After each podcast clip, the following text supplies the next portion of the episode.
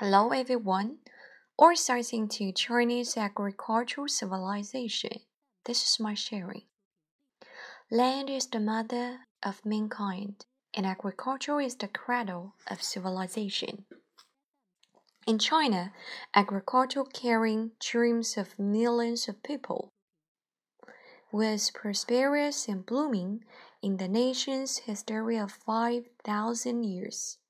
Its achievement in farm tools, production methods, water engineering, agricultural policies, and international communication have contributed a splendid chapter to the book of world civilization.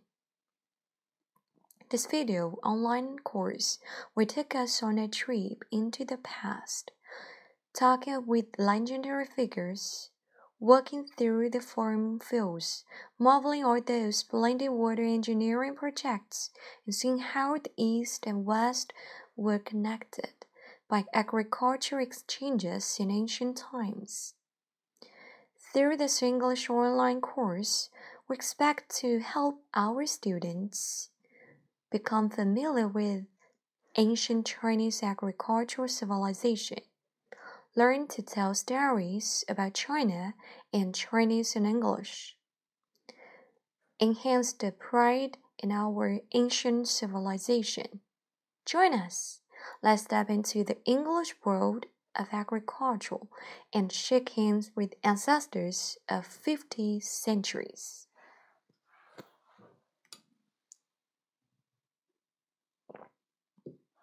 This chapter is about beginning of agriculture in China. We'll discuss how agriculture began, who have made contributions when food animals were domesticated. First, how did agriculture begin in China?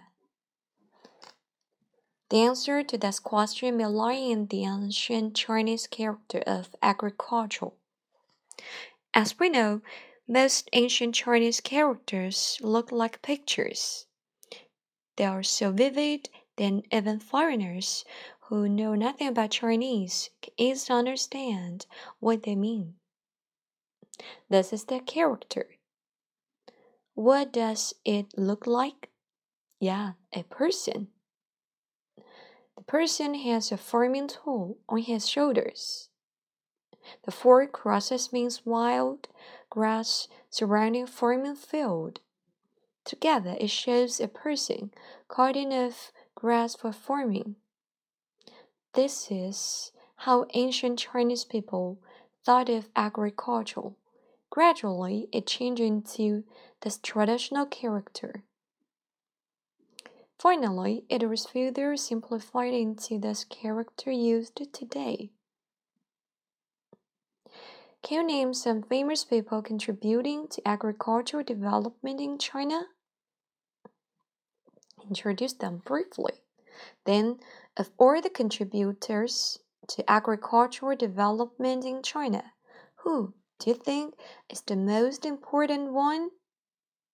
No doubt, it's Shen Nong, a legendary figure. He is said to have invented farming tools that fundamentally changed means of farming. Farming allowed humans to settle down. They did not have to move from one place to another, hunting for food. Other life got a little easier. They were always threatened by scarcity of food because of poor productivity. Grain seeds were spread at random on the surface of fields. However, most of them were eaten by birds and wild animals before sprouting. Shen Nong realized that seeds had to be buried in soil. But how without tools? One day, Shen Nong saw a young man catching fish in a creek. The young man tried to catch fish hidden under stones. He inserted a long wooden stick between stones, then pulled lightly the stick. To Shen Nong's surprise, stones, no matter how big they were, could be easily removed. Excited for his finding, Shen Nong quickly cut a branch of a tree made it into a stick and tested it on a field. Just as expected, with efforts, hard earth got loosened. Since put it into use, Shen Nong never stopped improving it. He sharpened the end of the stick, make it go deeper into the earth. It was not long before Shen Nong found that two sharp ends worked better than one. So he improved. Later, he found that, compared with the straight stick, a slight bent one helped save labor. Finally, I turned the fork-shaped tool into blades. Till then, the tool got perfect. It was called lei. Lei was thought to be the originator of almost all farming tools in China. Chinese character lei is also radical. Any Chinese character with this radical is related with farming.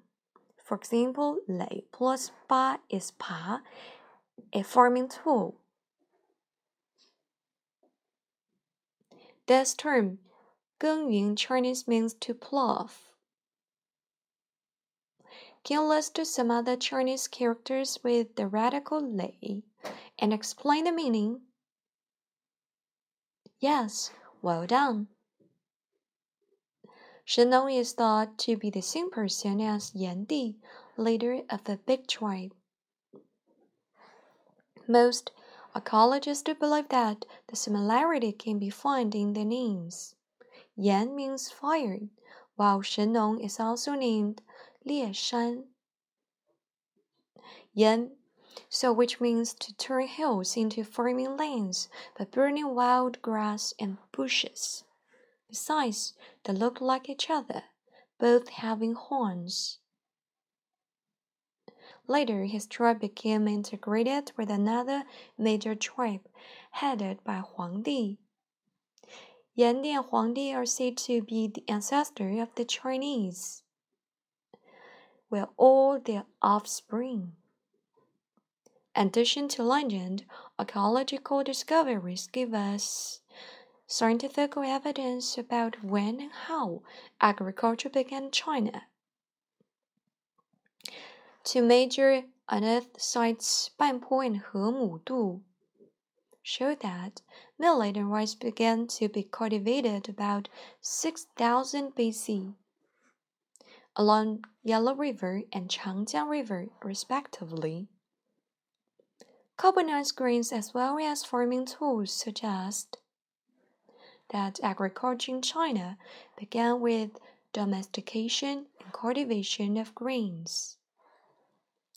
Of various species of grain domesticated in China, five are popular rice, broomcorn, wheat, millet, and beans. In fact, for Chinese, five grains or wugu means more than five species of grains. Wugu significance abundance in food. On Lunar New Year's Eve, is custom for people in rural China to hang a red banner onto their barn with four characters written on it, 五谷丰登 praying for a humble grain harvest in the coming year. Besides grain, wild animals began to be domesticated. Due to needs of life in farming, six species of animals became the targets.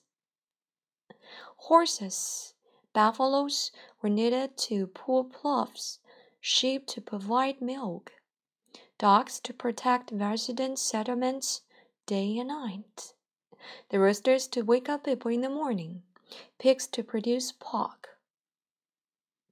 Those domesticated animals are called liu chu in Chinese. On Northern New Year's Eve, it is also custom to paste red banners while livestock are kept. On the banner are four characters, liu chu xing wang It expresses farmers' wishes to increase the number of livestock. 五谷 plus 六畜 for family suggests wealth and happiness. There are five necessities rich in connotations. For example, white sheep signify luck and are usually used as sacrifice for ancestors or gods. Dog bark as strangers. They are thought to be bully the weak. Pig imply laziness because they are eating and sleeping all the day. Well, in today's lecture, we have explored the beginning of agriculture in China. I believe that the most interesting part is the story of Shen Nong and his invention of Lei. During thousands of years, beside legendary figures like Shen Nong, many people have made themselves worshipping by Chinese. You can write a story about one of them in the same way as the story of Shen Nong is told. That's all. Thank you for being with us.